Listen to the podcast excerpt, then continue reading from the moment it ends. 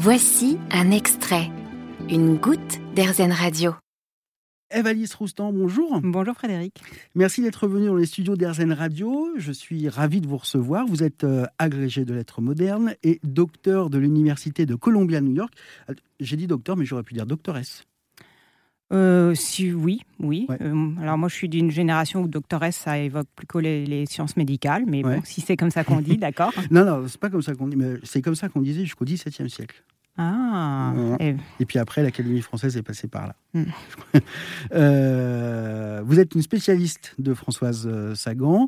Euh, vous venez de publier comme dans un roman de Sagan, Proposition pour la vie quotidienne aux éditions Flammarion. Vous nous y montrez en quoi son œuvre peut être aussi un guide du mieux vivre au quotidien, ce qui n'est pas gagné au départ, parce que c'est vrai que quand on pense à Françoise Sagan, c'est pas la première chose qu'on se dit. Ça peut guider euh, ma vie. Alors, comment, ça vous est venu? C'est vrai que quand on pense à Sagan, d'une part, on, passe, on pense à l'alcool et la drogue, voilà, pas forcément les meilleurs guides à long terme, mm. ou alors on pense à Bonjour Tristesse.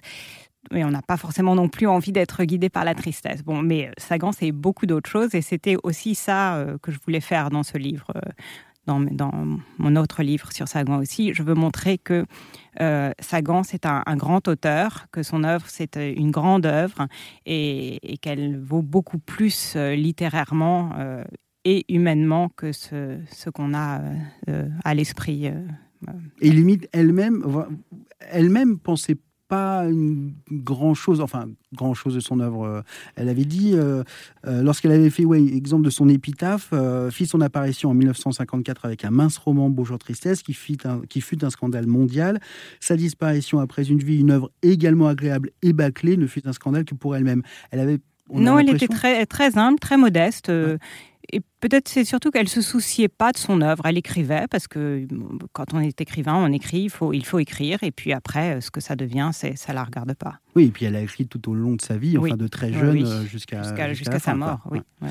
Euh, vous, votre premier contact avec l'œuvre de François Sagan, bon, il n'a pas été super bon. Mais non, parce que j'ai lu euh, Bonjour Tristesse à 18 ans, l'âge de l'héroïne, et euh, c'était pas, je ne pouvais pas du tout m'identifier à cette jeune fille euh, libérée, détachée.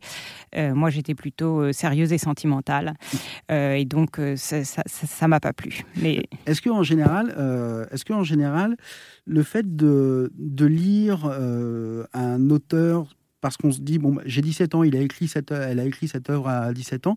Est-ce que c'est une bonne idée ou pas forcément Parce qu'on va s'imaginer qu'on est automatiquement proche de l'auteur ou de l'autrice parce qu'on a le même âge. Euh, mais ah, alors c'est toujours une bonne idée de prendre un livre, de prendre un roman et d'essayer de le lire. Euh, ça, ça je, ne peux que vous soutenir euh, là-dedans. Maintenant, bah, il faut essayer. Hein, et puis si on n'aime pas, on pose. Et puis on peut le reprendre dix ans plus tard. Et il faut, faut surtout pas hésiter à relire, à revenir à nos, nos lectures de jeunesse. Et quand vous êtes revenu à François Sagan, vous y êtes revenu Bonjour Tristesse Eh bien non, eh bien non, par d'autres romans. Et là, je suis vraiment entrée dedans. J'ai adoré. Et du coup, j'ai repris Bonjour Tristesse, euh, auquel j'ai découvert des qualités. Et du coup, à quel âge vous l'avez lu, euh, Bonjour Je pense que c'était vers 30 ans que j'ai dû reprendre ça, quand, à un moment de ma vie où j'avais un peu plus de temps aussi. Alors, la plupart des chapitres euh, de votre livre commencent par une citation euh, de je ne, je ne renie rien. Je ne renie rien, c'est un, recueil de, des, entretiens que François Sagan a pu donner entre 1954, date de l'apparition de Bonjour Tristesse, et 1992. dans quel ordre vous avez fait? Est-ce que vous avez d'abord recueilli les citations et ensuite, est-ce que vous êtes allé chercher dans les livres ou est-ce que c'est l'inverse? Alors, pour tout vous dire, j'ai beaucoup travaillé Sagan et quand j'ai travaillé, j'ai recueilli beaucoup de citations. Non, ensuite, pour ce livre-là, je suis partie des romans. Et quand je me suis dit, tiens, ce serait intéressant d'avoir une citation un peu plus euh, euh, autobiographique de Sagan, là, je suis retournée à ma lecture de, Je ne renie rien et j'ai trouvé des citations qui étaient en, adéquation avec le thème de chaque chapitre. Alors, le, euh, donc, il y a plusieurs thèmes dans ce livre. En gros, vous prenez toutes les questions importantes de la vie hein, et puis euh, vous les mettez en parallèle des, euh, livres de, François Sagan. Est-ce qu'on peut vivre heureux, par exemple? Euh, Comment plaire? Séduire quand on a passé l'âge? La fidélité Changer de vie L'argent L'ennui On va commencer par Pour être heureux. Vous êtes inspiré du personnage de Dorothy dans La garde du cœur en 1968. Pourquoi, pourquoi elle? Pourquoi elle? Parce que c'est un roman qui se déroule en Californie. C'est le seul euh, des romans de Sagan qui se déroule en Californie complètement. Et, ben, c'est un personnage tout à fait charmant, qui, n'a pas beaucoup de soucis, qui prend la vie légèrement. Et elle rencontre un serial killer. Mais c'est pas grave. Euh, on, verra bien. Sa, devise, c'est on verra bien. Elle prend la vie avec légèreté, les, situations les plus difficiles, donc euh, y compris ce jeune homme qui est prêt à, qui tue pour elle. Euh, mais voilà, on avance et, tout, peut se supporter. C'est important de prendre les choses avec légèreté pour être heureux?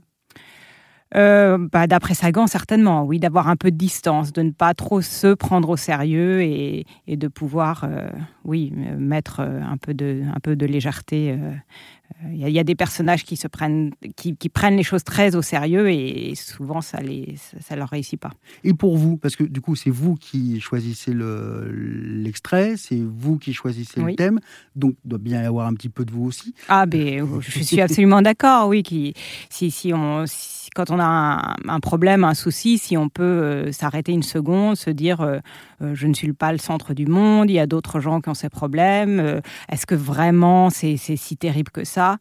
Je pense que oui, on, peut aller mieux et donc on, peut trouver le bonheur. Est-ce que, est que vous changeriez quelque chose, vous, dans la vie de Françoise Sagan? Oh non, ça c'est non, certainement pas. Je, sa vie, c'est non. Non, rien, on, je ne change, pas la vie des gens. Non. On revient à ses, euh, à ses œuvres. souvent, s'il avait fallu aussi, il faut lire les critiques de euh, François Sagan, des livres de François Sagan.